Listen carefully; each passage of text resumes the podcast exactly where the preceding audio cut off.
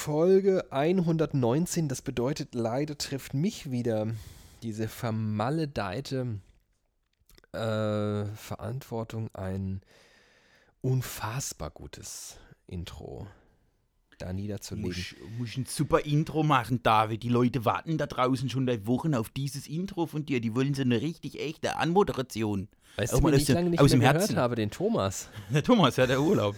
der hat schon wahnsinnig langen Urlaub. Wo ist der? Auf Mallorca ist der. Der ist auf Mallorca, der sitzt dort fest und kriegt keinen PCR-Test mehr. Und seitdem sitzt der da auf Mallorca. Deshalb kann der leider nicht, der kann leider nicht zugeschaltet Der werden. Thomas, der Mallorca. Thomas ist so ein richtiger Mallorca-Urlauber. Dem ist alles scheißegal. Einmal im Jahr eine Ballermann.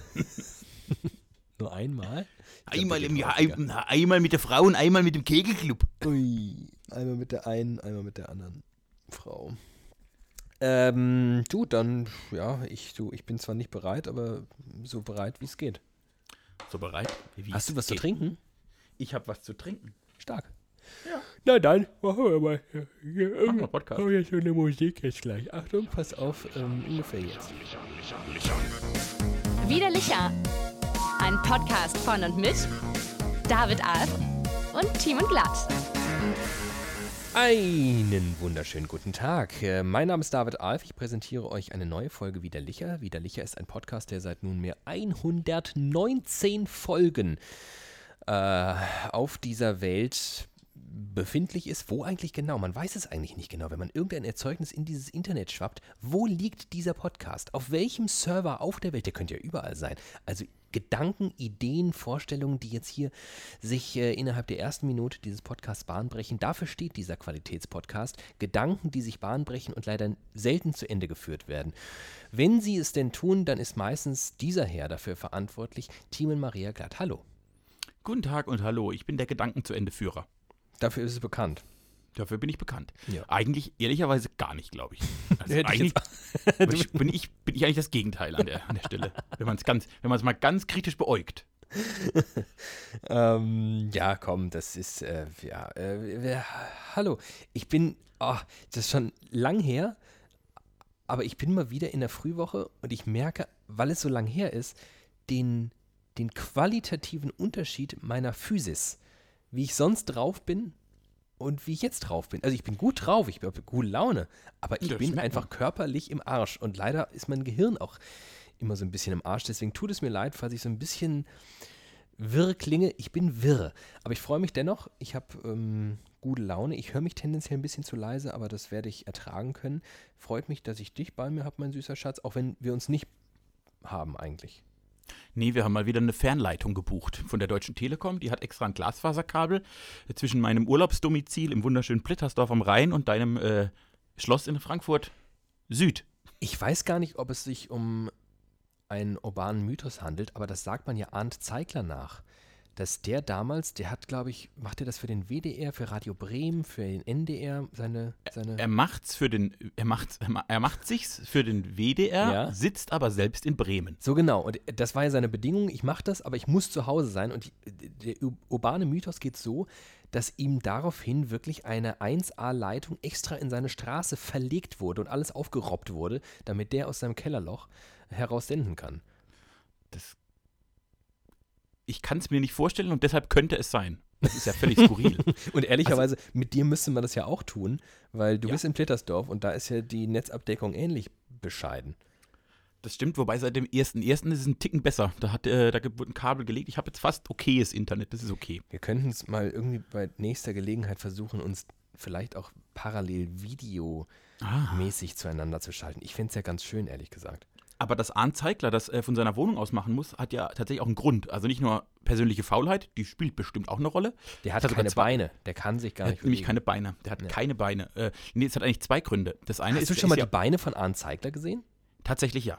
Äh, Ah, sogar vorgestern. Ich habe es nämlich am Sonntagabend habe ich, hab ich diese Vor- wirklich, wirklich die schöne, habe ich diese wirklich schöne äh, Sendung geguckt. Da müssen wir eh gleich mal drüber reden. Äh, Zeiglers wunderbare Welt des Fußballs ist eine gute Sendung. Kommt Ja. immer sonntagsabends und ist so ein sehr humoresker Rückblick auf den Bundesligaspieltag. Mhm. Eigentlich fast das Beste am Bundesligaspieltag. Äh, ist, kann man tatsächlich, das ist ein großes Problem. Das kann man nur linear gucken, weil sie fürs Netz nicht die ganzen rechte Lagen haben und dann ist diese Sendung nicht ganz so gut. Äh, Ja. die, ist sehr, die ist sehr linear geprägt Ja. und das schaffe ich halt nicht immer irgendwie um 22.45 Uhr sonntagsabends vom Fernseher zu sitzen. Da bin ich nicht, das ist nicht so perfekt. Äh, das ist eine, der musste das aber tatsächlich von sich zu Hause machen. Auf der einen Seite, weil er Stadionsprecher beim SV Werder Bremen ist. Und jetzt stell dir mal vor, die haben irgendwie um 17.30 Uhr so ein Spiel in Bremen und der muss da sprechen. Das ist ein bisschen knapp einfach bis Köln. So. Ach, crazy. Mhm. Und das zweite ist tatsächlich, seine Wohnung ist ja im Prinzip ein Fußballmuseum.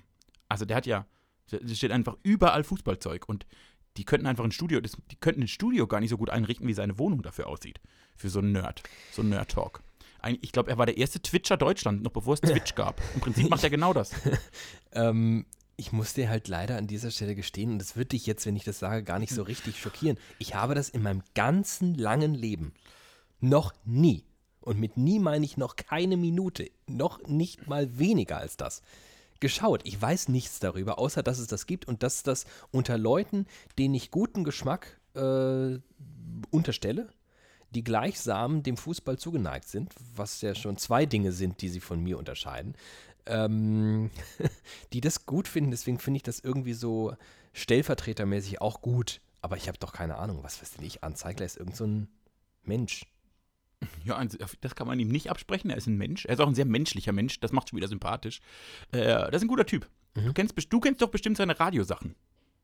Nö, kenn ich nicht. Der macht doch, immer freitags macht er einen. Bundesliga-Vorblick, der auf allen Infowellen läuft zum Beispiel. ja, Äh, okay. Äh, auf jeden Fall, Al- Al- Anzeigler ist ein Teil des Fußballs, den man noch sehr gut erträgt, weil er den Teil, den man schlecht erträgt, auch permanent kritisch in Frage stellt. Äh, und jetzt wollte ich aber auf was anderes hinaus, wovon du wieder Ahnung hast, nämlich vom deutschen Fernsehen.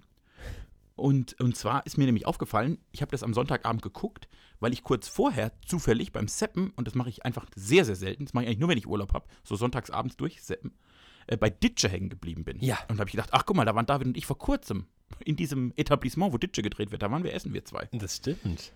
So, und dann habe ich gedacht, jetzt bin ich auf dem WDR, dem Westdeutschen Rundfunk, und sehe eine Sendung aus der Eppendorfer Grillstation in Hamburg. Ja, Und nach dieser Sendung schalten sie in ein Wohnzimmer in Bremen.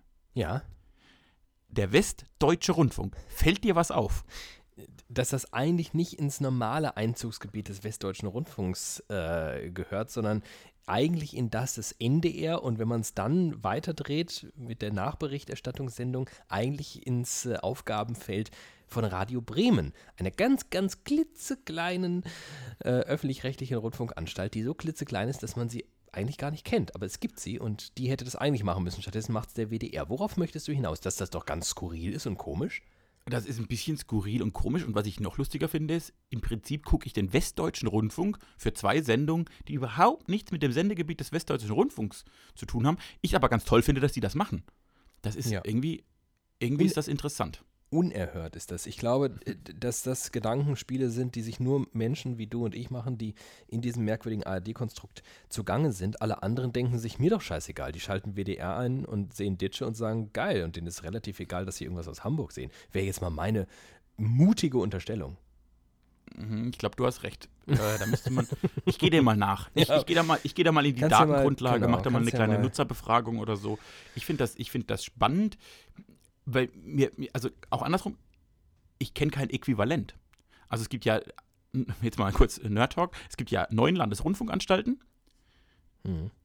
und äh, nur eine, bei der ich weiß, dass sie das in ihrem Programm aktiv macht. Alle anderen haben tatsächlich diesen, diesen, Diesen- Regional... diesen da kenne kenn ich Heimatbezug. kein, Ja, da kenne ich aber, ich kenne keine anderen Formate, egal ob es beim BR, MDR, äh, SWR, die dezidiert und auch irgendwie kokettiert damit in einem anderen Bundesland spielen würden. Ich kenne noch äh, anderthalb, das äh, halbe deshalb, weil es das in dieser Form nicht mehr gibt. Ich glaube, dass die Ursprungsform von Sieben Tage, damals produziert vom Norddeutschen Rundfunk, der das nicht mehr macht, stattdessen machen das die Qualitätssender HR und SWR inzwischen, dass der NDR damals keine ähm, Beschränkung auf das äh, Sendegebiet des NDR hatte. sie Das stimmt. äh, nein, nein, da da kenne ich auch Sendungen. Zum Beispiel beim SWR Krause kommt, da fährt PM Krause durch Deutschland, besucht Ja, da, prominente aber Menschen. weißt du, da ist es der Kopf Pierre M. Krause, der total mit dem SWR zusammenhängt. Das verstehe ich noch auf, in so einer Logik. Ne? Wir schicken unseren Badener Jungen irgendwie raus und dann ist das immer noch so ein bisschen SWR. Mhm. Aber ähm, Sieben Tage hatte dann im Zweifel gar nichts mehr mit, mit dem NDR zu tun. Und übrigens auch NDR, die Geschichte eines Abends, eine also wirklich sehr gute Sendung. Ja. Ähm, ich glaube, dass die auch nicht gebunden ist an Hamburg oder an lokale Prominenz. Das Und stimmt. das- und das verstehe ich, aber was dass du die jetzt, irgendwo drehen mit irgendwelchen Leuten. aber was du jetzt beschreibst, sind quasi, wo die Sendung ist an keine Lokalität gebunden. Das Mhm. kann ich mitgehen, das gibt's, finden wir vielleicht häufiger. Aber eine Sendung, die an eine Lokalität gebunden ist, und das ist ja sowohl Arndt Zeigler als Ja. auch Ditsche, Ja. die aber nicht in einem Bundesland spielt. Oder in der Region Ja, für die. Landeshaut. Das ist ungewöhnlich. also das ist quasi, wir finden bestimmt ein paar, die, die eben nicht gebunden sind, weil die durch Deutschland reisen oder was auch immer. Aber das quasi dezidiert und gerade bei, zum Beispiel bei Ditsche, der spielt ja bewusst, das ist ja ein, ein maritimes Umfeld. Ja, stimmt. Und soweit ich weiß, jetzt wird es wirklich mega ARD-nerdig, aber soweit ich weiß, ist die Produktion trotzdem vom NDR. Also der NDR stellt da seine Ü-Wägen auf und der NDR. Also das macht auch total Sinn. Ste- Ne, das macht ja total Sinn, dass da niemand aus Köln anfährt, wenn du den NDR vor der Tür hast. Ähm, also irgendwie ist das so eine Kollabo, wie man ja bei der ARD gerne sagt. Ähm, also WDR featuring NDR. Aber ja, was der WDR, ich weiß nicht, vielleicht, wer weiß es schon, wer weiß es schon. Ich weiß es jedenfalls nicht, warum Ich glaube, die haben so, ich glaube, die haben so viel Geld, die kaufen sich die anderen Bundesländer einfach. Vielleicht ist das die Zukunft Und, der ARD. und Bremen und Hamburg ist jetzt nicht mal ein richtiges Bundesland. Das ist so eine Stadt, die kann man ja, die kann man ja mal kaufen. also wenn ich es mir aussuchen dürfte, ich würde vom WDR gern gekauft werden. Oh, ich auch. Fände ich okay. Klingt auch Okay. schön. WDR. Klingt gut. Hm. Würde ich machen. Wir der Rundfunk. Wir der WDR. Ähm, apropos Fernsehen. Mm, Ich mache mir mal ein Bier auf derweil. Ach du, Ich habe ja. nämlich, ich hab nämlich sehr viel Bier und ich schaffe das sonst nicht. Du weißt, ich bin ein gemütlicher Trinker. Mit dem Hang zum Wahnsinn. Hast du den 05er jetzt rausgelassen mitten am Tag? Pass mal auf. Ich habe hier. Oh, jetzt habe ich mir erstmal alles auf die Hose ge- getropft. Dann ist es schon Ich, hab, weniger. ich sag dir das, was ich habe. Ich habe einen Gutmann Hefeweizen. Was bist du denn du- für ein geiler Typ? Und weißt du eigentlich, wo Gutmann Hefeweizen herkommt? Ja, aus Titting. Aus Tetting. Alter, du, du redest hier mit einem der größten wandelnden Gutmann-Hefeweizen-Fans, die wo gibt. Also ich hätte noch ein paar hier, komm doch rum. Ähm, die Sache ist die, ähm, Das sind Kristallweizen, ne? Hm, Weiß ich nicht, vielleicht hast du einen Kristallweizen. Also das normale Gutmann-Hefeweizen ist sehr trüb. Milchig hat einen richtig bananigen Einschlag im Abgang. Äh, diese wundervolle Brauerei, die aus meiner Sicht das beste Hefeweizen Deutschlands produziert, ähm, hat eine tolle Angewohnheit, nämlich ähm, vertreibt jährlich Gutmann treue Gläser. Das Ah. sind besonders geformte Hefeweizengläser. Und jedes Jahr nehmen sie benutzen sie ein anderes Design und zwar kommt vorne drauf das Logo oder Wappen oder Emblem einer treuen Gaststätte, die sich schon seit vielen Jahren vertreibt. Das ist ja toll. Und äh, wenn du so ein Fan bist wie ich, dann hast du ein paar von diesen Treuegläsern im Schrank stehen. Ach, jetzt guck mal, jetzt wird's trübe. Das ist ja lustig. Das war am Anfang ganz klar und jetzt aber so, wenn sie es absetzt, wenn sich die Hefe Das quasi die, das ist die durchs- Magie. durchs Bier kämpft, das sieht aus wie eine Lavalampe bei mir. Das ist die Magie. Ich hab, ähm, ich bin so ein Fan, dass ich, äh, wäre Corona nicht gewesen, schon eine äh, Brauereiführung dort gemacht hätte. Die hatten wir Also- bereits. Entweder ich habe die geschenkt bekommen vom Freundeskreis oder wir haben die verschenkt. Das weiß ich schon nicht mehr. Ich glaube, wir haben die verschenkt. Und das wäre geschehen, wäre nicht alles anders geschehen. Ähm, das, da bin ich ja richtig neidisch. Das würde ich jetzt ehrlicherweise auch gern trinken. Ich habe kurz überlegt, ob ich mir ein Bier reinstelle, aber wir haben 14.30 Uhr und dann dachte ich so, ach, ach nee, ich bleibe bei meinem Ingwertee. ähm, aber Aber ich trinke jetzt einen Hefeweizen, ich habe Urlaub, ich habe einen Gutmann und da steht, da steht auch drauf, es ist gutes Bier. Dann kann es ja nicht schlecht sein, Das wenn ist es draufsteht, wenn es. Ist es dein erstes Gutmann? Nee, ich habe äh, äh, am Wochenende, glaube ich, schon ein, zwei in mich hineingestürzt. Lecker, lecker, lecker, lecker. Na dann auf dich, mein Freund, und auf Gutmann und Titting. Schöne Grüße nach Titting. Mm. Mhm. Ich finde es ich find's sehr gut, aber es gibt bessere. Ach, du bist ein absoluter Schwätzer. Wir machen gerne mal ein, ein Tasting. Oh, wir machen mal einen Weiz, also ein, du machst eine. Blindverkostung mit mir und ich, ich behaupte, ich behaupte an dieser Stelle, ich würde bei einer Blindverkostung aus fünf Bieren das Gutmann rausschmecken. Ja, es kann ja sein, aber ich würde sagen, dass zum Beispiel ein König Ludwig ein viel besseres Hefeweizen ist. Das ist, das ist leider Quatsch. Warst du dabei, als wir eine Blindverkostung äh, Goldbärchen gemacht haben? Nee, da warst du nicht dabei. Aber am Tag, an dem Tag, als wir es gemacht haben, habe ich dich danach noch gesehen. Und dann haben wir uns danach noch ein paar Türme reingestellt. Ach, das waren noch gute Zeiten. Ähm, Das waren noch Zeiten. Was ich dir jetzt erzählen wollte, apropos Fernsehen nämlich. Ich ähm, ziehe bald um. Ich hörte davon. Das weißt du, Ich habe mir schon Arbeit, ich habe mir schon Arbeit, ich habe mir schon Engelbert Strauß Hosen gekauft. Du bist eingespannt in viele Prozesse dieses Umzugs und hast zu Recht schon alles, ein Bohrer und, und Wasserwahl, alles dir gekauft. Ich, war, ich bin in den Baumarkt, ich bin am Wochenende in den Baumarkt rein, so einfach in der Jeans und im T-Shirt und habe denen gesagt, kleiden Sie mich an und geben Sie mir alles, was man braucht. Und dann habe ich ist irgendwie das- wie geil. 15.000 Euro habe ich im Baumarkt gelassen. Wie gut das wäre. Weißt du, wie du so zum guten Herrenausstatter gehst und sagst, ja, ich bin auf einer, auf einer Hochzeit in Paris und es wäre toll, wenn sie mir da was Tolles irgendwie geben würden. So würdest du in Obi gehen und sagen, ja, ich äh, bin beim Umzug, bitte geben Sie mir alles, was ich brauche. Und dann kommt so ein Typ und berät dich so, also dieser Herr, der passt perfekt zu Ihnen. Und den können Sie ganz toll, ganz elegant hier an die Seite reinstecken.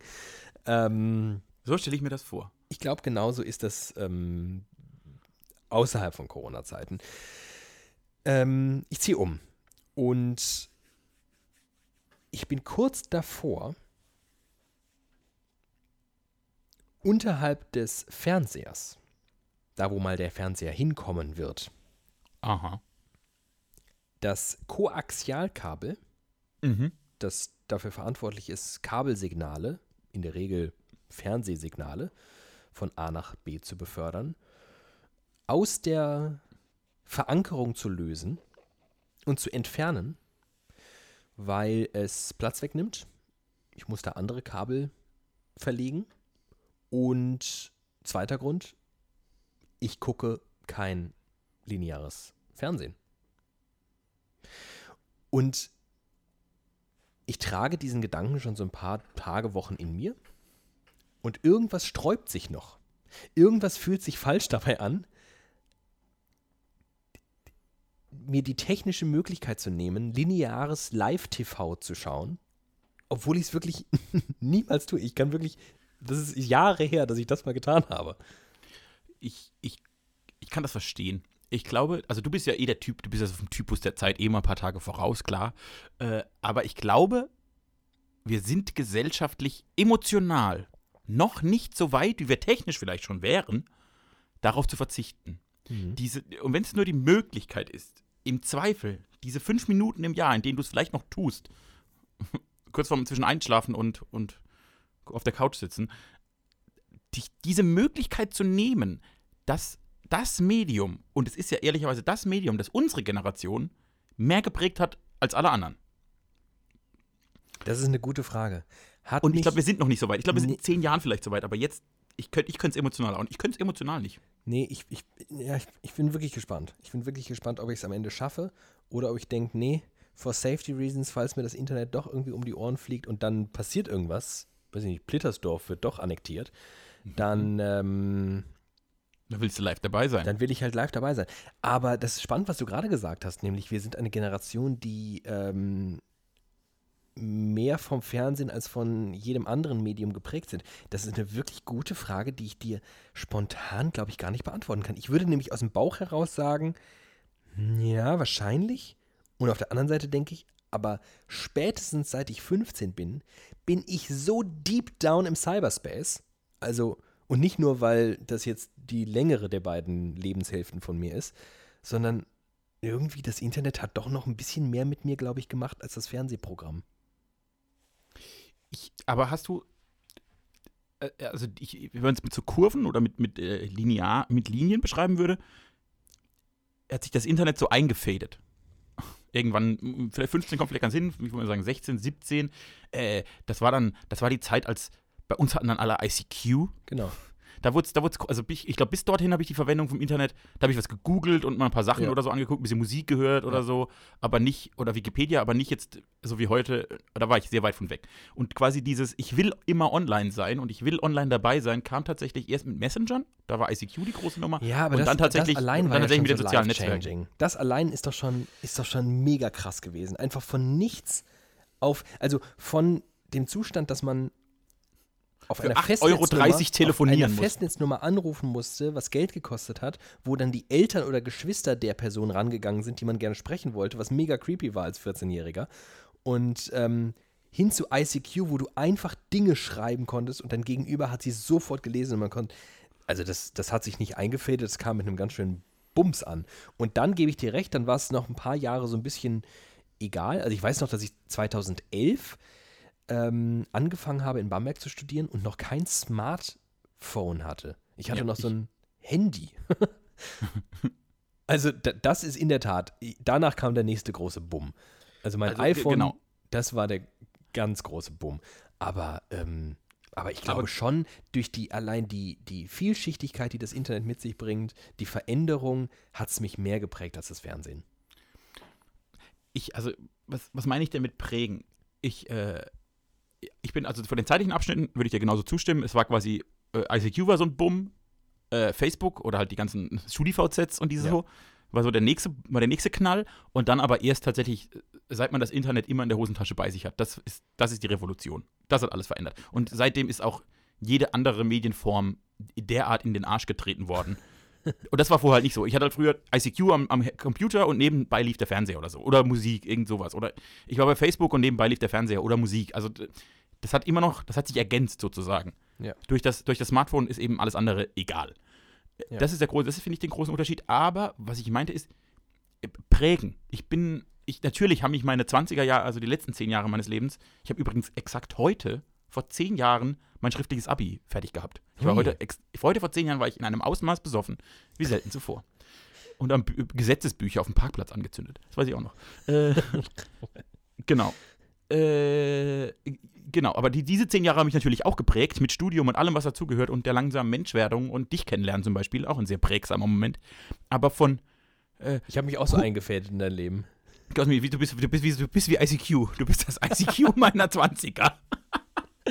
äh, nee, aber dieses, ähm, den Humor geprägt, irgendwie die Stars, die man kennt, so Ja. das, was man schon so ein, so ein Gefühl für Medien im weitesten Sinne. Ja. Das hat bei mir eindeutig, und da kann ich gar nichts, es ging, gab ja nichts anderes, in der Form hat das Fernsehen gemacht. Ja, das also, und also, gewiss halt am krassesten geprägt als Mensch, wahrscheinlich zwischen, zwischen 5 und, und vielleicht noch 25, wenn ich es grob mache. Und da war halt 15 Jahre Fernsehen und fünf, fünf Jahre, wir fangen an, mit dem Internet unterwegs zu sein, wenn man es Ja. mal so äh, runterbricht. Deshalb sind wir, und das ist das Spannende, wir sind die letzte Generation. Wir, ich sag mal, vielleicht bis 95 Geborene, Mhm. sind die letzten, wo ich behaupten würde, dass das Fernsehen in entscheidenden Jahren noch ein bisschen prägsamer war als das Internet. Und wie du schon gesagt hast, hat es dich da schon verändert. Alle, die nach uns kommen, so ab 2000 geboren, das ist einfach, denen, denen ist Fernsehen egal. Ist einfach, die würden das, die würden das Kabel aus, die würden das Kabel aus der Wand reißen. Die weil, würden sich das Kabel angucken und denken, was, hä? was will ich denn mit diesem Kabel? Was will ich denn damit? Kann ich damit irgendwie mal nur Wasserkästen befestigen? Ja. genau. genau. Aber ich, ich eben, ich geprägter Mensch vom Fernsehen und irgendwie dann noch in dieser Welt schwebend, und ich bin ja auch wirklich so ein Fernsehlexikon, äh, ich könnte es noch nicht. Ich weiß aber jetzt schon, dass selbst ich das in ein paar Jahren, also da brauche ich das einfach nicht mehr. Es ist einfach egal. Ja, ich bin gespannt. Ich bin echt gespannt, ob ich das. Ähm, ja, ich, ich, äh, ich tendiere dazu. Ich tendiere dazu, es wegzumachen, weil ähm, ich, wie gesagt, ich brauche ich brauch da Platz. Du bist in eine sehr kleine Wohnung gezogen, deshalb brauchst du im Fernseher ruhig sehr viel also so Platz. wie, meine Wohnung ist so klein, dass das Koaxkabel zu viel Platz wegnimmt. Ja. Das, wird mir, das wird mir leid Übrigens, tun. äh, lustig, äh, wo wir es gerade von, von dieser Art von Mediennutzung haben, von Koaxialkabeln heißen sie, glaube ich, in Gänze. Ähm, der Vorbesitzer der Wohnung, ähm, nicht, dass ich sie besitzen würde, sondern äh, besitzen tut sie ein Mensch, der sie nun an mich äh, vermietet. Der hat diese Wohnung übernommen vor ein paar Jahren von dem Vorbesitzer, der diese Wohnung wiederum irgendwann in den Anfang 80ern gekauft hat.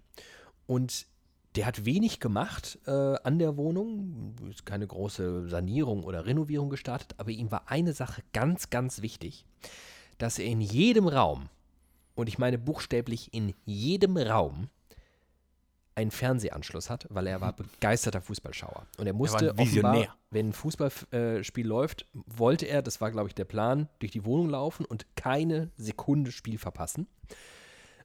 Und die wildesten Konstruktionen sind in dieser Wohnung äh, zu bestaunen gewesen, denn äh, gestern wurde das Ganze zurückgebaut.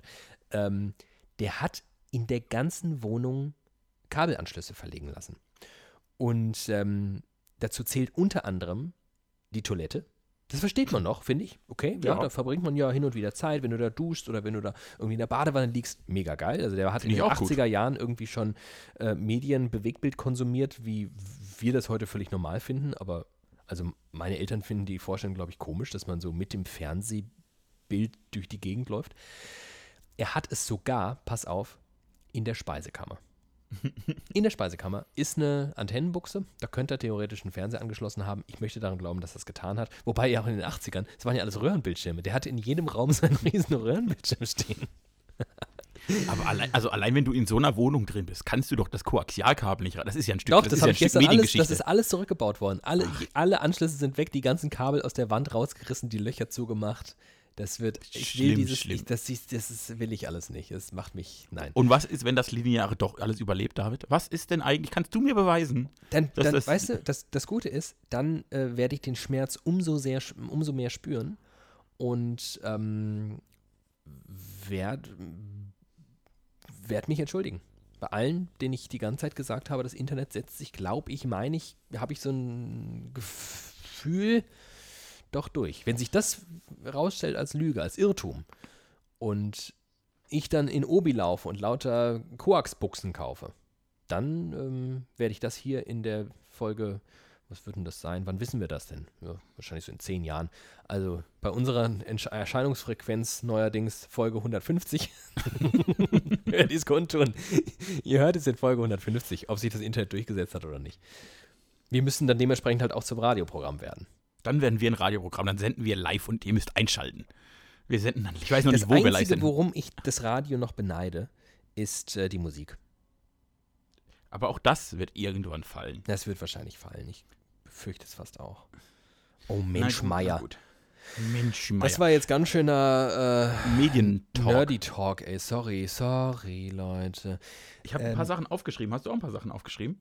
Ich habe oh, ich hab heute eine lustige äh, Entdeckung gemacht. Ich fange damit an und dann kannst du ein paar Sachen raushauen und dann schaue ich mal auf meiner äh, ewigen Liste, die ich vor ein Ja. paar Wochen ja äh, gefüllt habe in unserer großen Pause. Mir tun diese Pausen allein kreativ total gut, weil ich in diesen Pausen immer total viel raushaue. Und sobald wir wieder zur wöchentlichen Erscheinungsfrequenz übergehen, habe ich wieder gar nichts, weil ich irgendwie, ich weiß gar nicht, woran es liegt. Ähm, jedenfalls Stress.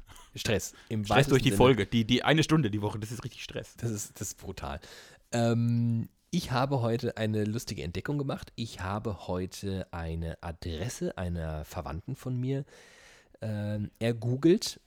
Ähm, und das war mir nur möglich, indem ich bei Google Maps, ich, war, ich kannte den Straßennamen und ich habe dann bei Google Maps geschaut, ob ich ihr Haus finde. Und dankenswerterweise sind ja inzwischen die meisten Hausnummern auch auf den Häusern, Häusern vermerkt bei Google Maps.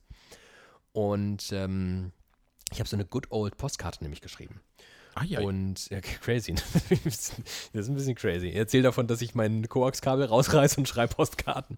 Ähm, jedenfalls sei es drum. Die lebt in Hamburg und die lebt nördlich vom Ohlsdorfer Friedhof. ah ja, den kenne ich. Das größte Friedhof Hamburgs. Ich glaube sogar Deutschlands. Und ich ähm, war halt da in ihr, in, in, äh, dem Wohnviertel, wo sie lebt und habe da gesucht und so weiter. Und dann scrolle ich so ein bisschen rum und auf einmal sehe ich diesen Friedhof und ich kenne den, weil ich schon mal durchgelaufen bin, weil eine S-Bahn ausgefallen ist auf dem Weg zu ihr. Und dann bin ich da durchgelaufen. Das war eine total dumme Idee, weil ich glaube, ich habe original, ich glaube, eine Stunde gebraucht dadurch ungefähr. Ähm, und ich sah das bei Google Maps und dachte, Alter, was bist du denn für ein Gerät? Du fucking Ohlsdorfer Friedhof. Was ist denn bei dir los? Und dann habe ich, weißt du, ich hatte Zeit, ich hatte gerade Muße. Dann habe ich mir gedacht, wie viel Plittersdorfis passen denn in ein Ohlsdorfer Friedhof? Das ist ja spannend. Und dann habe ich eine kleine Recherche gemacht und dann dachte ich mir, das würde dich vielleicht auch freuen, das würde dich auf jeden Fall interessieren. Du bist ja Weißt immer du jetzt, wie groß Blittersdorf ist? Ich habe, pass auf, ich habe da, ich habe, klar, weiß ich das. Ich weiß das, aber ich Das habe wusste ich auch schon vorher. Ähm, auch nochmal eigene Messungen vorgenommen. Ich bin schnell rübergefahren, nein, aber ich habe es folgendermaßen gemacht. Plittersdorf hat angeblich eine ähm, Fläche von ungefähr 13 Quadratkilometern. Das, Das könnte, klingt, das klingt riesig. plausibel. Klingt Ja, plausibel. klingt riesig, aber die Sache ist die, wenn du dann dir Plittersdorf bei Google Maps anschaust, denkst du, wo sollen denn diese 13 Quadratkilometer herkommen? Wir weil- haben sehr viel Land. Das Ihr habt halt vergessen. relativ viel Land. Ich habe das aber mal ausgespart, weil Land, du kennst mich, ist mir scheißegal. Mir geht es darum, wo sind die Leute, wo sind die Häuser. Man merkt so, dass du aus der Stadt kommst. Ne? Alles, was man hier sucht, auf dem Dorf ist alles, jeder will Land. Man will nur Land besitzen. Egal. Und wenn nur so eine Hütte draufsteht oder zwei Bäume, Hauptsache man hat Land. Und du, Stadtkind, hier. Genau. Ich habe also mir angeschaut und ich habe es grob vermessen mit meinen grobschlächtigen äh, Tools, wie groß also der, ich nenne es mal im weitesten Sinne Stadtkern von Blittersdorf ist. Saßt du mit einem kleinen Geodreieck vor deinem äh, Bildschirm und hast quasi abgemessen, wie viele Zentimeter Blittersdorf bei Google äh, Earth hat oder Maps? Nee, ich habe es ganz einfach gemacht. Ich habe, wie würdest du das denn, wie würdest du jetzt, wenn du jetzt Blittersdorf vor dir hast, vor deinem geistigen Auge, wie Ja, würdest jetzt- du denn jetzt die Breite von Blittersdorf bemessen? Bei dem, also, aber du hast auf Maps geguckt. Also das kann Ja. ich, ist ja nicht das geistige Auge, das ist ja vom echten Auge quasi. Ja, gehabt. ich habe ich hab durch meinen Satelliten geschaut. Scheißegal, ob es Google Maps war. Ich habe von oben drauf geschaut. Dann habe ich Ja. natürlich Ortseingang. ja, Or- Ortseingang quasi. Äh, Da steht äh, links dann so ein großes Pferd. okay. Ja. Von da ungefähr zum Anker. Ja, das ist, das ist, aber das ist ja quasi längs. Genau, Nee. da bist du längs. Ja. Und das ist ein bisschen breiter als hoch. Ja. Aber ich das, habe so, sind so, das, kann ich dir, das kann ich dir sogar sagen. Das sind Sag's ungefähr mir. zweieinhalb, zweieinhalb, na, zwei Kilometer sind das. das sind viel weniger. Das ist allein mit, der, mit dem Auto, wo du noch einen Schlenker fährst, 900 Meter. Was? Das kann nicht sein. 900 Meter. Ich laufe das später ab. Mit Schritten. Ich zähle die Schritte. Also ich habe mal ein Auge zugedrückt und habe gesagt, hier Schlenker hin oder her, ich mache mal einen Kilometer draus und ich mache auch in der Höhe ungefähr einen Kilometer draus. Mit anderen Worten, da wo man sich in Blittersdorf aufhält, wenn man nicht gerade auf seiner kleinen Hütte auf dem Stoppelacker sitzt, ähm, ist ein Quadratkilometer groß. Das muss ich, das muss ich mir notieren. Das muss ich verifizieren. Ist doch süß, oder? Ein Das ist ja- Quadratkilometer und Also ja geil, das das, bedeutet im quasi Umkehrschluss, zwölfmal so viel Land. ja, das bedeutet im Umkehrschluss, dass ähm, Blittersdorf mit all seinen kleinen Häuschen und den Einwohnern ohne das Land viermal in den Ohlsdorfer Friedhof passt. Schön. viermal? Ja, das ist, Ah, der finde ist, ich mega ist gut. groß. Ich finde es auch so gut, dass ich, ich mag ja persönlich Friedhöfe wirklich sehr, sehr gerne. Ähm, auch da merkt man, dass du von der Stadt kommst. Auf dem Dorf wird das auch keiner sagen. Oder die, die ganz komisch sind. ja, ist, wenn man es ausspricht, findet man es auch ein bisschen komisch. Andererseits, warum eigentlich? Warum ist eigentlich komisch so? Äh, weil der Tod gehört ja zum Leben dazu und so, diese ganzen, ne, was man halt so eigentlich so weiß, aber doch nicht weiß. Aber der Unterschied ist ja in Städten, in vor allem in Großstädten, sind Friedhöfe ja sowas wie urbane Parkanlagen. Ja. Sehr gepflegte, auch Die teilweise sind halt sehr. viel schöner als die eigentlichen Parks. Genau, also so keine Ahnung, der Hauptfriedhof in Frankfurt, das ist ja einfach, da kannst du ja, da kannst du ja Urlaub machen. da schlage ich auch relativ häufig mein Zelt auf. Vor allem im Camper. Was machen wir vor. am Samstag? Ach komm, eine Nacht auf dem Hauptfriedhof ist doch äh, fein. Zwischen, zwischen Adorno und, äh, und Habermas Bruder, Hans Habermas. Ha, für, die, für die Nerds unter euch Hörern. Ähm, und dann dachte ich aber auch wieder, wie skurril das ist, dass man in den allermeisten Ballungszentren und Metropolen Deutschlands einfach so einen krassen Wohnraummangel hat. Und jetzt äh, Recap, vor ein paar Folgen habe ich darüber gesprochen, dass ich ja auch gerne hier die Wiesen in äh, Sachsenhausen Süd in Frankfurt platt machen würde für Wohnraum. Ähm, wie skurril das ist, mitten in so einer krass verdichteten Stadt wie Hamburg ein Areal zu haben, das viermal so groß ist wie Plittersdorf, wo einfach nur Leichen im Boden liegen. Es hat einfach, einfach keinen Zweck, außer dass man dort Menschen verscharrt. Und meistens noch nicht mal die Menschen, sondern einfach die Asche, die übrig geblieben ist nach der Verbrennung. Wie, Ja. das also, das ist schon, die Menschheit aber ist schon strange. Das stimmt, aber Friedhöfe sind ja nicht für die Toten. Die sind ja für die Lebenden. Ja, das würden vielleicht andere Leute anders sehen. Ich glaube das auch.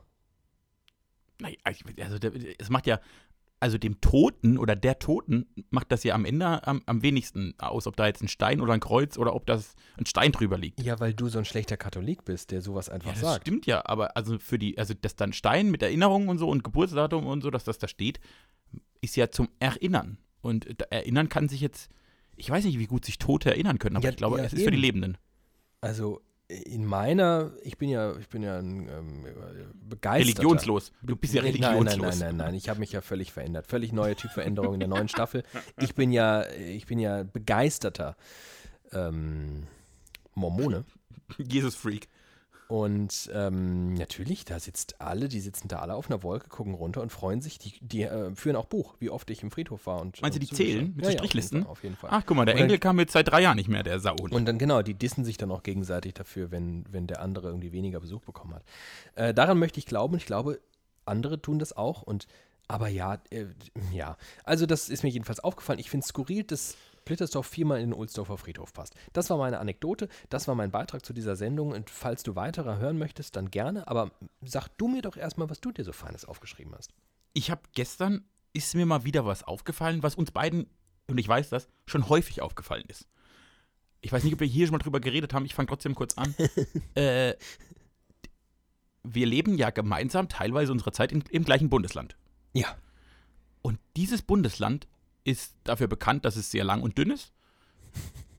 Ja. Und ich mache jetzt keinen Peniswitz. Nein, und äh, dass es die bescheuertsten Ortsnamen Deutschlands hat. Und ich habe eben diese Woche von einem Ort gelesen, der da heißt Niederbrechen. Niederbrechen. Ja. Niederbrechen. Was macht man Niederbrechen? Naja, Niederbrechen. Niederbrechen, Niederbrechen, So. Niederbrechen, Niederbrechen. Niederbrechen. Ist schon lustig. Könnte man sehr viele Kotzwitze machen. Muss man wahrscheinlich gar nicht, weil ich gehe davon aus, in Hessen gibt es auch irgendwie einen Ort, der Kotze heißt. Also ich bin. Und dann habe ich mir wieder überlegt, wie viele lustige Namen es gibt. Du sagst an der Stelle immer, deshalb weiß ich, dass du dir Gedanken darüber machst, dass es in Hessen einen Ort gibt, der Linsengericht heißt. Linsengericht. Ja, da fährt man häufiger mal vorbei, wenn man so in den Osten will. So Und dann Fulda oder so. Und dann habe ich mir überlegt, welchen hessischen Namen ich am lustigsten finde. Und kam für mich zu einer Erkenntnis. Ich weiß jetzt, ich bin von einem hessischen Ort, bin ich Fan. Weil da kann man, da kam ich nämlich drauf, da kann man richtig gut Fan von sein. Jetzt bin ich aber gespannt. Ähm, und zwar von Homberg. Und weißt du, welches Homberg? Efze? Homberg, Homberg FC. Das, ist, wie- das klingt, das ist ein Fangesang. Dieser Ort ist ein Fangesang. Homberg, FC, Homberg ist, FC, äh, Homberg FC. Norden. Es war kurz vor Kassel. Äh, ich kenne Homberg FC gut, weil in Homberg FC war 2012 oder 13 muss es gewesen sein, irgendwas in dem Dreh, ähm, mal der Hessentag. Ein ganz skurriles Ah, das Fest. das ganz muss man ja skurriles nicht Hessinnen und Hessen eigentlich auch erklären, dass einmal im Jahr eigentlich der Hessentag stattfindet in einer Gemeinde äh, Hessens und das dann über, ich glaube, zwei Wochen hinweg Zehn eine, Tage. eine crazy, so eine, so eine halb folkloristische, halb Jahrmarktartige Stimmung ist. Aber der Hessentag ist, der Hessentag zeigt dir eigentlich das ganze Dilemma dieses Bundeslandes. weil die kamen da ja, also der Hessentag wurde ja erfunden. Und zwar, weil die haben gemerkt, in allen anderen Landstrichen gibt es regionale Identitätsfeste. Dieses komische Oktoberfest und all die anderen Oktoberfeste, die es halt nicht in München, aber in ganz Bayern gibt. Oder die, Ja. wie heißen die, den Heubodenfeste, keine Ahnung, was es da alles gibt. Aber irgendwann, wenn die Ernte eingefahren wird, besaufen sich Bayern in einem Festzelt. Ja. Reihum. Und manchmal kommen auch noch Touristen dazu. Äh, in Baden-Württemberg hast du eben bei den Schwaben, die haben sowas ähnliches. Oder du nimmst das ganze Rheingebiet und kannst diesen Karneval auch als Identitätsfest einer Region betrachten. Ja. Äh, Im Norden haben sie ihren Hafengeburtstag und was weiß ich alles, den es seit drei Millionen Jahren gibt, weil sie ihre Identität als Hafendinge mögen. Einsp Einspruch, ich würde sagen, aber das ist vielleicht, das ist ein nachgelagerter Gedanke, nämlich, dass äh, Norddeutsche so einen Quatsch einfach nicht brauchen. Die haben das Oder auch das. nicht. Also jemand, Ja, der in Mecklenburg-Vorpommern weit von der Küste entfernt wohnt, der unterstelle ich jetzt einfach mal, so wie ich Norddeutsche kennengelernt habe, und ich habe ja ein paar Leute kennengelernt, die mir einigermaßen nahestehen, ähm, das ist da nicht so wichtig. Je weiter südlich man kommt, desto mehr wird diese kulturelle Identifikation wichtig. Je weiter nördlich man kommt, desto mehr denkt man sich, ja, ist mir doch egal, was du machst. Das, mach doch. Ich, ich, ich mache hier mein Ding. Ciao. Aber selbst die, ne, ja, am Harz zumindest tanzen sie am 1. Mai um den Brocken und irgendwie, und im Münsterland feiern sie zumindest riesige Schützenfeste, wo es auch Ja, schon relativ nördlich unterwegs ist. Also ist, für, und vielleicht ganz im Norden hast du recht, die sind zu cool für, für Feste Ja. und lachen dann über alle, und dann ist ihr Fest, Cool dass sie über und, genau, und dann lachen sie über alle, die Spaß haben, weil denken, ihr seid alle bescheuert, und dann ist aber das deren Identität. Und dieses komische Land in der Mitte hat keine Identität und deshalb kam irgendwann wahrscheinlich in den 50er Jahren, nachdem es gegründet wurde, irgendein Ministerpräsident auf die Idee zu sagen, jetzt machen wir mal zehn Tage so, als wären wir ein total wichtiges und schon immer entstehendes Bundesland und feiern uns mal selbst. Entspricht um das so der Wahrheit oder Pseudo- hast du dir das ausgedacht? Ich, äh, ich hab's mir jetzt gerade, ich hab's mir zusammengereimt. Achso, weil ähm, es ist ja tatsächlich, glaube ich, eines der größten, ist das nicht so, es hat doch irgendeinen irgendein so Pseudorekord deutschlandweit. Das größte Volks, nee, das ist, äh, das Oktoberfest gilt als Volksfest, ne? Ja, das gilt als Volksfest. Hessen, der Hessentag hat Achtung, irgendeine, der Hessentag ist das älteste und größte Landesfest in Deutschland. ja, siehste mal, das Ja, ja, größte Landesfest. Der Hessentag wurde 1961 durch den damaligen hessischen Ministerpräsident Georg August Zinn ins Leben gerufen. Ich habe einfach recht, ohne jemals diesen Wikipedia-Artikel gelesen zu haben. Du Genau. kennst Hessen einfach so gut. Man, das ist ja das, wenn man Bundesländer oder ich weiß gar nicht, ob es unbedingt Bundesländer sind, aber regionale Landstriche haben eine DNA und die kann man irgendwann erfühlen. Und Hessen hat eben keine, beziehungsweise baut, man kann sie ja positiv framen, baut sie halt seit 1960 aktiv auf. Und muss dann halt so ein Schwach Schwachsinn. Oder das ist kein Schwachsinn, das ist eigentlich ganz lustig, ich war auch schon dort. Aber muss halt so ein Fest erfinden, weil da Ja. vorher nichts war. Und Bayern muss natürlich kein Bayern-Fest erfinden, weil die haben ein fucking Oktoberfest. Oh nein, ich habe mit Timi, ich habe gerade, ich hab, oh nein, ich habe die Aufnahme beendet. Nein, ich habe nicht die Aufnahme beendet, ich habe den Anruf beendet. Fast noch schlimmer. Ich muss ihn zurückrufen. Moment, Leute. Hallo. Ich hoffe, ich hoffe, er hat die Aufnahme nicht beendet. Timi, hast du Ich die habe Aufnahme die Aufnahme nicht beendet. beendet? Oh, ein Glück. Wir waren kurz, wir waren kurz, wir waren Oh, kurz, das war wir jetzt waren kurz, kurz das weg. war jetzt kurz aufregend. Hoi, hoi, hoi, hoi. Ich hoffe für glaub- euch, dass das nicht allzu schlimm war, diese ungefähr 20-sekündige Unterbrechung, wo wir beide hoffentlich nicht allzu viel durcheinander gequatscht haben. Ich glaube, wir haben so viele hessische Hörerinnen und Hörer, dass die jetzt kurz mal die Leitung gekappt haben. das kann sein. Äh, nee, ich war's. Ich habe einfach aus Versehen aufgelegt. Das war Ah, ein bisschen okay. dumm von mir. Ne, sag ich doch in Hesse. Hesse hat mich boykottiert. Ähm, aber worauf ich eigentlich hinaus wollte, Homberg-Efze, dort jedenfalls stand, äh, fand irgendwann mal der Hessentag statt. Und der Hessentag ist nicht nur berühmt für Folklore und hessische Identifikation, sondern einigermaßen große Konzerte in völlig abgelegenen Pupskäffern. Ja. Und ähm, ich habe in Homberg-Efze äh, nicht nur fettes Brot gesehen, nicht nur Jan Delay, sondern auch die Ärzte. Und ich weiß, dass ich während dieses, äh, du sagst, zehntägigen Hessentags äh, zweimal hochgefahren bin, um diese Konzerte zu besuchen. Das verbinde ich mit Homberg-Efze und äh, ein Beinahe-Unfall. Das, das kürzeste, also das, wie soll ich sagen, ich, hab, ich hatte noch nie einen Unfall mit dem Auto, aber ich war noch nie einem krassen Autounfall so nah wie auf meiner Fahrt nach Homberg-Efze. Oh Gott. Du kennst vielleicht aus dem Radio, aus den Nachrichten, dieses, das Stauende befindet sich hinter einer Kurve. Ja, das kenne ich. Ich hatte so einen ähnlichen Fall.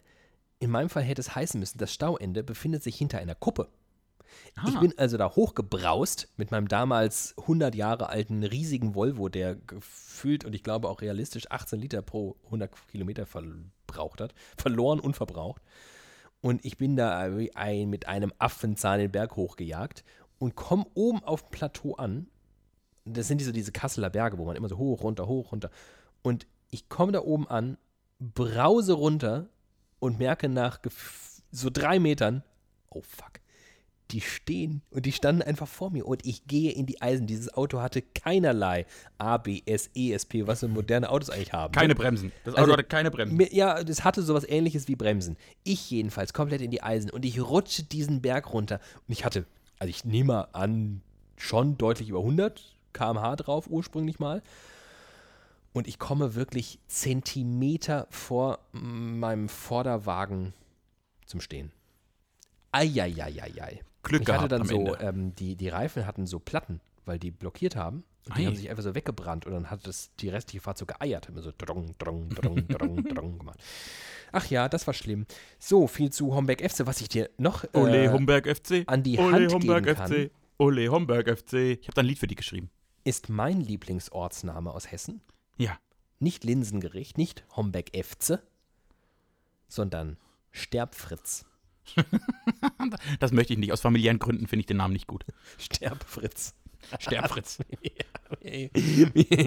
Kannst du mir das etymologisch her, her, äh, herleiten, wie es jemals dazu gekommen ist, dass man einen Ort Sterbfritz genannt hat? Ja, kann ich, kann ich, ist gar kein Problem. Danke. Ich kenne ich kenn mich ja mit so, mit so regionalen, wie man Leuten Namen gibt und so, da bin ich ja voll drin.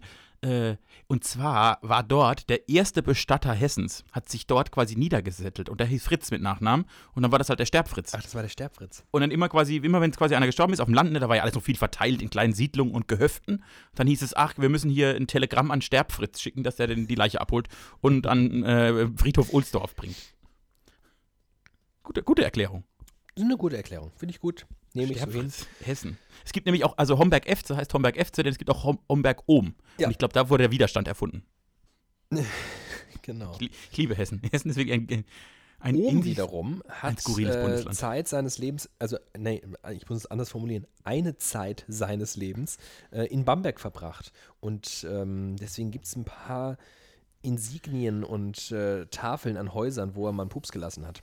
Genauso wie Hegel. Hegel hat auch ganz viel Zeit in Oh, Hegel ganz viel. Am Ende ist es ja bei diesen Städten immer so, die kamen mal kurz an, die waren kurz im Urlaub, sind mit ihrem, mit ihrem Wohnwagen vorbeigefahren. Sie hatten immer noch irgendwas, sie hatten immer noch irgendwas mit einer Frau. Sie hatten immer was mit einer regionalen, örtlichen Frau. Im regionalen Anbau. Frauen im regionalen Anbau haben die alle mal klar gemacht. Alle.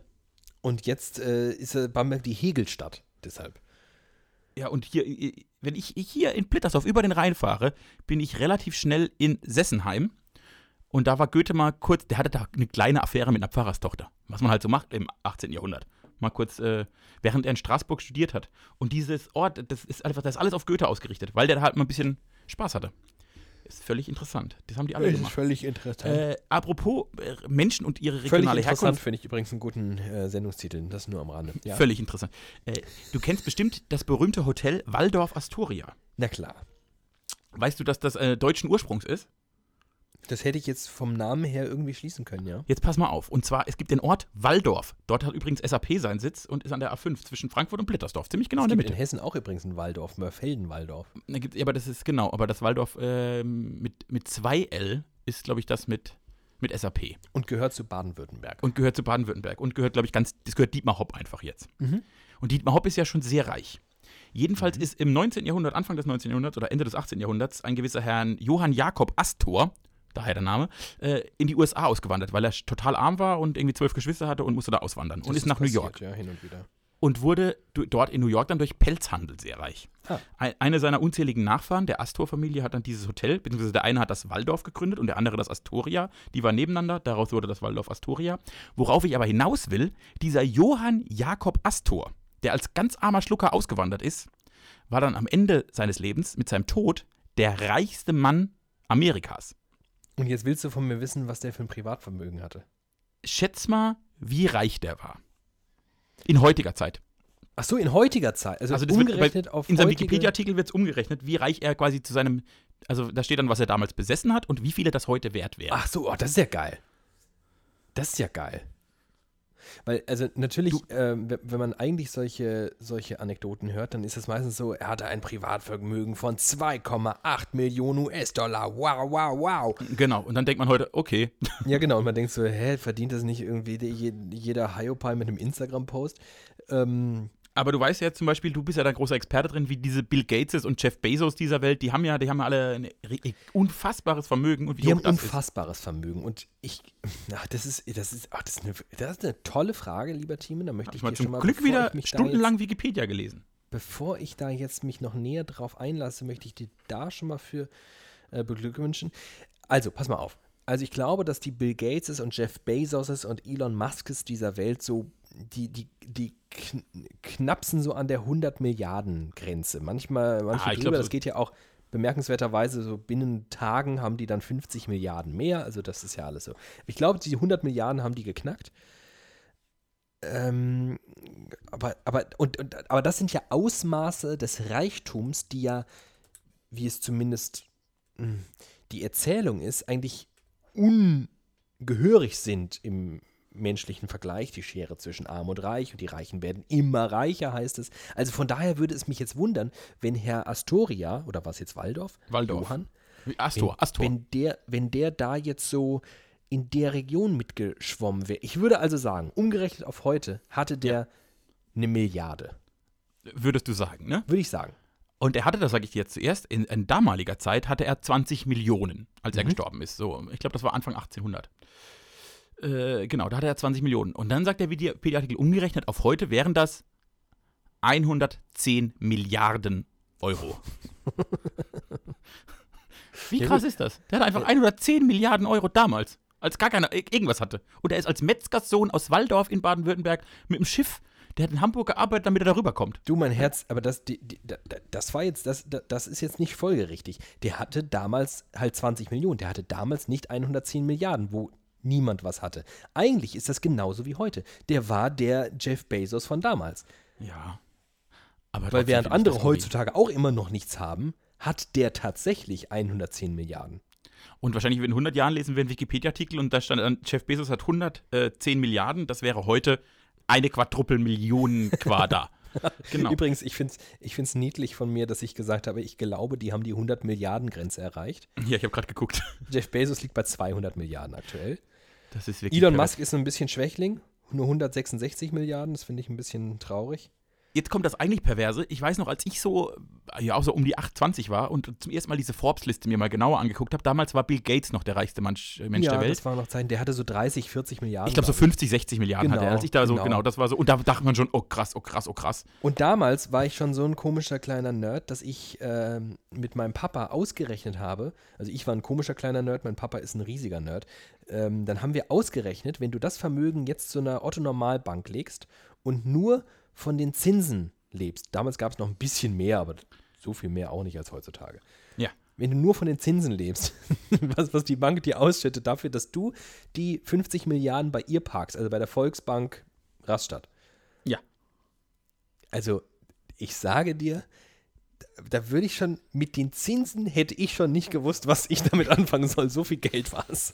Das ist echt verrückt, ne? Oh Mann. Auch echt einfach sehr skurril. Aber das es gab offensichtlich auch schon damals so reiche Menschen, die aus Baden-Württemberg ausgewandert Sag sind. mal, und er hat, das hat er aber mit dem Pelzhandel und mutmaßlich nicht mit dem Hotel verdient, oder? Jetzt hat er mit dem Pelzhandel verdient. Und erst sein, seine Nachkommen haben dieses Hotel. Ah ja, Also okay, haben, verstehe. Er hat, er hat äh, Pelze gemacht, das dann sehr viel in Immobilien und hat das Ja. dann vererbt an Söhne. Ich glaube, er hatte zwei und die haben es dann wieder weiter vererbt an ihre Söhne. Äh, und einer dieser Enkel von diesem Menschen ist übrigens auf der Titanic gestorben. Och, Habe ich auch gelesen. Ich habe jetzt die ganze Art, ich kenne alles über die Familie Astor, bin jetzt Astor-Experte. Willi hat dort nichts mit zu tun, habe ich auch festgestellt. Gut, ja, hör mal, das habe ist ich, hab ich, das hab ich recherchiert. Und Mhm. dann habe ich heute Morgen noch über was nachgedacht, wo ich auch dachte, da kann ich auch mal mit dir drüber reden. Merkst du eigentlich, ganz kurz mal, merkst du, du man muss da vielleicht äh, jetzt mal die Hörerschaft da kurz reinholen. Die, das du merken hast, die ja selbst. du hast ja, äh, es ist ja was Bemerkenswertes passiert, nämlich du hast Urlaub. Das kommt nicht so oft vor in meinem Leben. Und es kommt nicht so häufig vor, äh, dass du nicht 24-7 äh, arbeitest oder gedanklich in deiner Arbeit verhaftet bist oder schläfst. work, work, work, work, work, work, work. Ich worke. Also bei dir ist es ja nicht work hard, play hard, bei dir ist es so work hard and sleep hard. Du machst ja wenig anderes und man merkt dir schon an, seit du dein Köpfchen mal so ein bisschen ausruhst, ne, so durchlüftest, Ja. da hat da ist hat da auch wieder ein bisschen da ist Platz geschaffen worden für anderes. Ich finde ich das habe gut. gedacht, ich entlaste dich jetzt mal diese Woche, dass du wieder, wenn ich so 80 Wochen am Stück arbeite, dass du dann wieder ein bisschen hier äh, das Fähnlein in die Hand nimmst. Äh, Jedenfalls wollte ich auf. Ich, ich, ich wollte mich mal entschuldigen. Oh. Und zwar, wir, wir sind ja, wir gehen mit einem, mit einer Zunft regelmäßig sehr hart ins Gericht. Meinst du LehrerInnen? Ich meine Lehrer, die Lehrerschaft, genau. Ich, ich kenne keine andere Zunft, mit der wir härter ins Gericht gehen. Politiker. Politi PolitikerInnen wäre noch, wäre, sind wir, glaube Nee, ich, auch manchmal. nee, nee, nee. Aber Äh, mit, mit, den, mit denen bin ich nachsichtiger als mit Lehrern. Das stimmt, das verstehe ich. Äh, aber ich habe auch schon gesagt, ich habe jetzt über meine letzten zehn Jahre vom Abi bis hierhin nachgedacht, die Tage. Ich finde auch, die Verantwortung von LehrerInnen ist einfach noch eine höhere als die von Politikern. Absolut, das stimmt, das glaube ich auch. Die, Aber das können teilen sie, die, glaube ich, nicht. Ich glaube, die selbst sehen das nicht so, aber gut. Also naja, Sicht anderes Thema. auch Äh, du willst Individuen dich bei mehr denen prägen. entschuldigen, deswegen höre ich jetzt auf zu reden und noch mehr, noch mehr Öl ins Feuer zu gießen. Naja, entschuldigen ist vielleicht auch ein bisschen zu viel. Ich finde auch die Kritik, die wir äußern, aus unserer subjektiven Sicht auch immer sehr gerechtfertigt. Aber mir ist äh, beim drüber nachdenken gekommen, dass es auch schon pädagogische Momente oder zumindest lehrreiche Momente in meinem, in meinem Bildungsleben gab, die sehr prägsam waren. Also an die ich heute manchmal noch denke, Mensch, damals habe ich das und das gelernt oder das und das und wollte mal fragen, ob du auch so, so Momente in deiner Bildungslaufbahn, muss auch nicht nur Schule, kann auch Uni sein, wo du wirklich heute noch denkst, das war ein krasser, ein krasser Moment, da habe ich so richtig was gelernt. Ein krasser Moment. Ich kann mit meinem krassesten anfangen, da kannst du Mach Zeit mal. drüber nachzudenken, wenn du das möchtest. Ja, ja, mach mal. Ich kam nämlich, äh, äh, zumindest rezipiere ich, äh, rezitiere ich das heute noch sehr oft, das, das, das prägendste Stück Bildung, das ich in meinem Leben hatte, war im zweiten, zweiten Semester Uni-Geschichte, hatten wir einfach nur zwei Vorlesungen in diesem riesen Kontext der Weltgeschichte über das äh, Dritte Reich, die Nazi-Zeit. Und ich weiß noch, dass ich dort einfach drin saß und so emotional berührt war. Und das war gar nicht, das, wir haben da keine Filme geguckt, wir haben da nichts Emotionales gemacht. Da stand einfach ein Professor wie jedes Mal und hat einfach das erzählt, was er immer erzählt. Halt nicht über Napoleon, sondern jetzt über Hitler. Und ich war aber derart angefasst, dass ich in diesem Moment gemerkt habe, erstmal, wie furchtbar schlimm dieses Land ist, aus dem wir kommen, und dass wir dann niemals, niemals können wir sagen, dass das vorbei ist. Das waren die, die zwei bildungstechnischen Erkenntnisse. Aber ich habe einfach gemerkt, was Wissen mit meinem Denken machen kann. Also, dass ich einfach, dass ich neu dechiffriert werde im Kopf und Dinge klarer sehe, die ich vorher nicht so klar gesehen habe. Und da musste ich auch die Tage dran denken. Und dann habe ich mich gefragt, ob du auch so einen, so einen Moment hattest mal vielleicht. Nee, äh, ach, ich, ich, ich würde es natürlich jetzt auch gerne äh, sagen von mir, dass ich so einen Moment gehabt hätte. Wahrscheinlich, ich hoffe, dass ich ihn hatte in nunmehr 13 Schuljahren und dann auch noch, warte mal, dreieinhalb, viereinhalb, sechseinhalb Jahre, die ich studiert habe. Ähm, mit Sicherheit wird da irgendwas dabei gewesen sein, was mich nachhaltig geprägt hat, was ich nur irgendwie äh, gerade nicht abrufen kann. Aber was ich schon gelernt habe, und das geht jetzt vielleicht einher mit ähm, der ich möchte es noch nicht Wiedergutmachung unseres Verhältnisses Nein, zu der so weit müssen wir nicht gehen. So weit wollen wir nicht gehen. Aber ich hatte schon auch sehr gute Lehrer. Ich hatte schon wirklich, es war, ich, ich empfinde das so und ich glaube, dass, dass es die Ausnahme war. Ich hatte, die Ausnahme äh, war, dass ich Lehrer hatte, die einen wirklich, wirklich guten Job gemacht haben. Es gab welche, die haben einen okayen Job gemacht. Es Ja. gab viele, die haben einen unfassbar beschissenen Job gemacht und hätten alles werden sollen, nur nicht Menschen, die junge Menschen in dieser prägenden Phase irgendwie derart prägen. Ähm, aber ich hatte ein paar Lehrer, die wirklich einen tollen Job gemacht haben und dazu gehörten in meiner persönlichen Wahrnehmung vor allem jene, die ganz anders waren als ich zum Beispiel. Also ich habe, ich selbst, ich bin, ich bin ein Schluri, ne? Ich lebe am liebsten so von Talenten, die ich eh schon habe. Ich ähm, mache es mir gern so leicht wie möglich, profitiere von, von Ressourcen, die ich mitbringe, für die ich wenig tun muss. Ich finde das toll.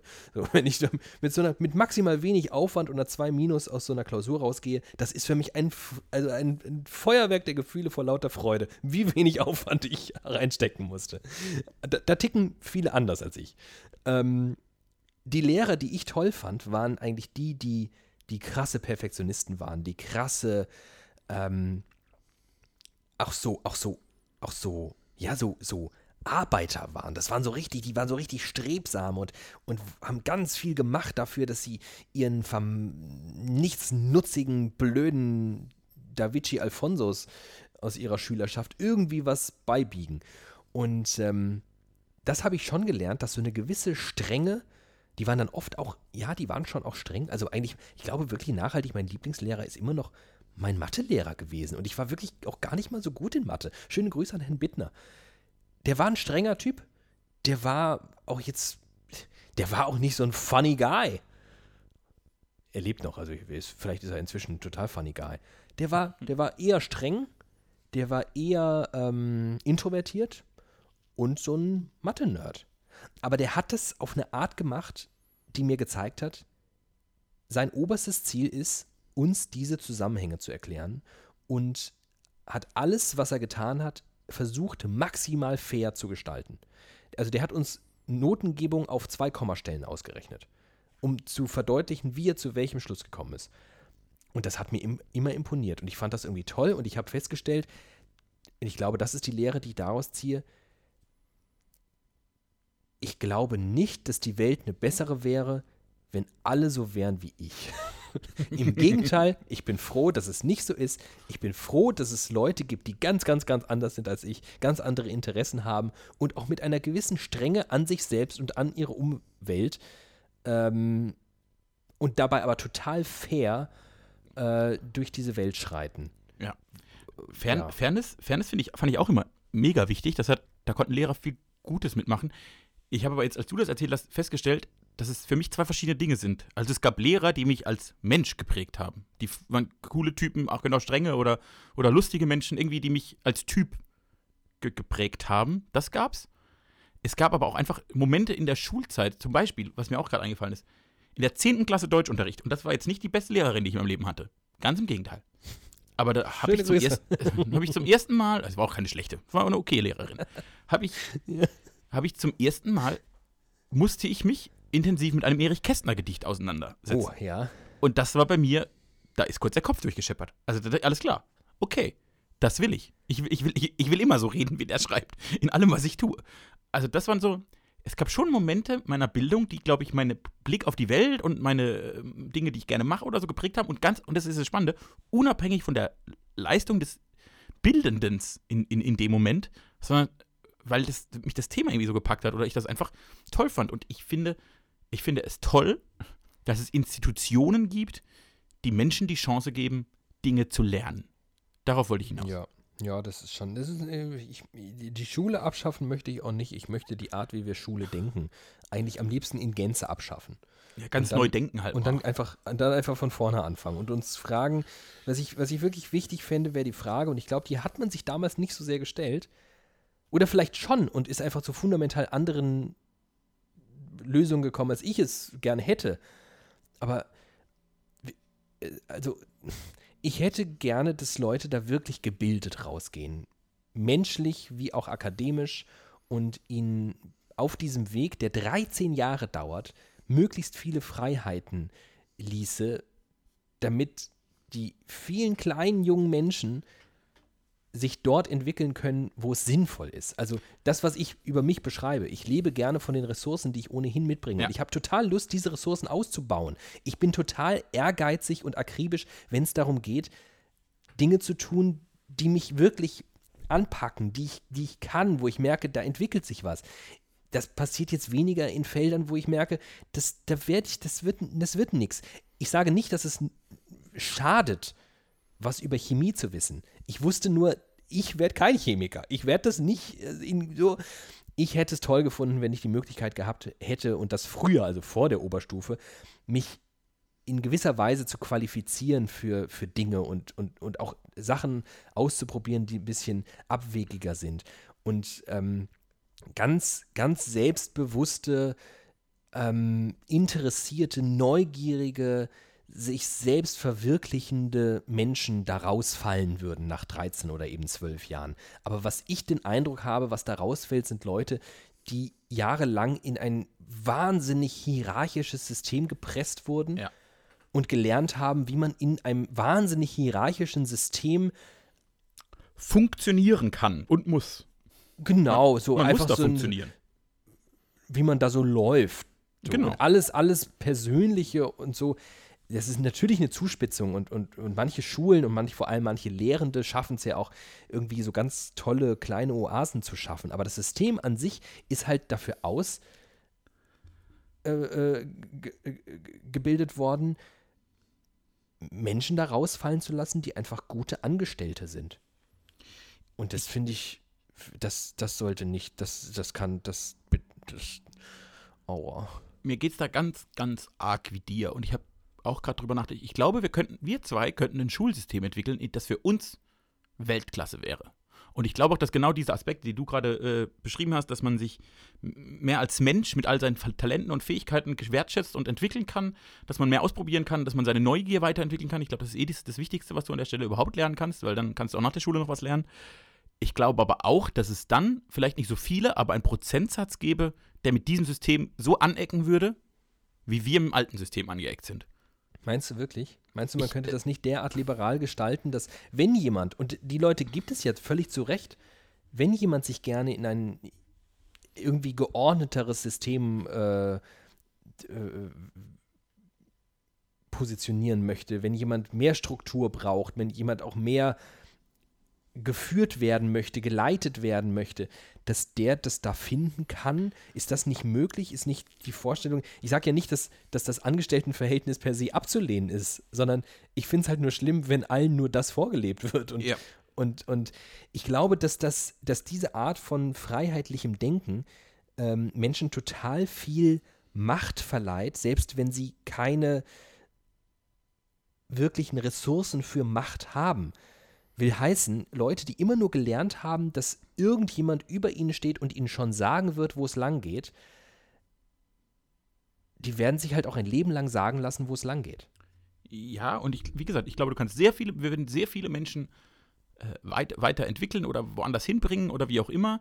Ich glaube trotzdem, dass es einen Prozentsatz der Bevölkerung gibt, die daran sch- scheitern würden und du kannst es eben, also du könntest das System, wie es jetzt ist, viel flexibler gestalten. Und darum geht es ja, dass quasi viel mehr es dem Individuum am Ende entspricht oder passt genau ist. Und ich glaube, da ist ganz, ganz, ganz, ganz viel Luft nach oben. Solange es aber ein in irgendein geartetes größeres System ist, kannst du es eben nicht personalisiert passgenau machen. Und dann wird es immer, immer Leute geben. Und das Ziel müsste sein, so wenige wie möglich. Und wir, das Ziel war, das war früher, und das war damals nicht das Ziel. Das Ziel war nicht, wir sorgen dafür, dass es so individuell wie möglich am besten zum Lernen für das Individuum ist, sondern wir gucken, dass die alle Stoff bekommen. Das war, das, deshalb wurde die Schule erfunden. Äh, und jetzt sind wir da viel weiter und könnten es quasi für Teilgruppen, verschiedene Individuen viel passgenauer machen und damit viel mehr Menschen glücklich machen. Ich glaube trotzdem, einen gewissen Prozentsatz never. Die, die scheitern dann daran. Die scheitern an der, die, die, die, die brauchen eine, Grad, eine Stromlinienförmigkeit, keine Ahnung. Oder sie scheitern an der Auswahlmöglichkeit. Äh, weiß ich nicht. Aber ich, ich glaube, wir könnten es mehr Menschen recht machen, aber eben leider nicht allen. Und man kann es ja mal versuchen. Ich bin dafür, dass wir es versuchen. Lass es uns versuchen, damit wir nicht so äh, wahnsinnig frustriert aus dieser Folge gehen. Ich muss nämlich jetzt einigermaßen flux äh, sie beenden, um ähm, private Erlegungen zu tun. Ich ja, sag's ganz offen und ehrlich. Ja. Ähm, sag mir doch noch mal was Schönes, Versöhnliches. Was gibt's heute Abend zu essen? Äh, das weiß ich ehrlich gesagt nicht, denn das Schönste und Versöhnlichste an der Stelle ist, ich, ich muss nicht kochen. Ich setze mich oh, einfach geil. später dumm an den Tisch. Dort wird dann was Warmes auf dem Tisch stehen und ich greife zu. Äh, und, Timi, und ich finde wirklich, ich gönne es dir von Herzen, weil du hast es wirklich verdient. Du, danke. Ähm, Tut auch du gut, brauchst, tut wirklich du brauchst das in der Hoffnung auch, die artikuliere ich an dieser Stelle auch mal ganz offen, ähm, in der Hoffnung, dass du so Urlaub und Zeit für dich und liebe Menschen auch jetzt sehr aufsaugst, schätzen und lieben lernst, wieder. Ähm, dass du dich daran erinnerst, dass du durchaus, ich möchte das an dieser Stelle auch so sagen, du kannst durchaus auch häufiger Urlaub nehmen, als du es tust. Sage ich jetzt nur einfach so. Ähm, denk auch mal an dich, mein lieber Freund. Aber ich komme, wie du weißt, ich komme aus dem Schulsystem, das mich als Angestellten ausgebildet ja, hat. Und genau. da, ich funktioniere wie eine Maschine. Ich funktioniere wie eine Maschine. Das ist nämlich das Perverse. Wir klingen hier wie so die letzten Freigeister, die den ganzen Tag nur auf dem Heuballen sitzen wollen. Und in Wahrheit sind wir die funktionierendsten, voll blöde Jane, die nur rumlaufen wie so bescheuerte kleine Zahnräder. Naja, so ist das Leben als kleines Zahnrad. Ich habe euch alle furchtbar lieb, ich habe dich lieb, ich muss ganz schnell los, ich muss nämlich diese Folge noch exportieren. Du produzierst ja, ne? Ja, ja, du hast ja jetzt auch Urlaub. Bis dann. Tschüss. Tschüss.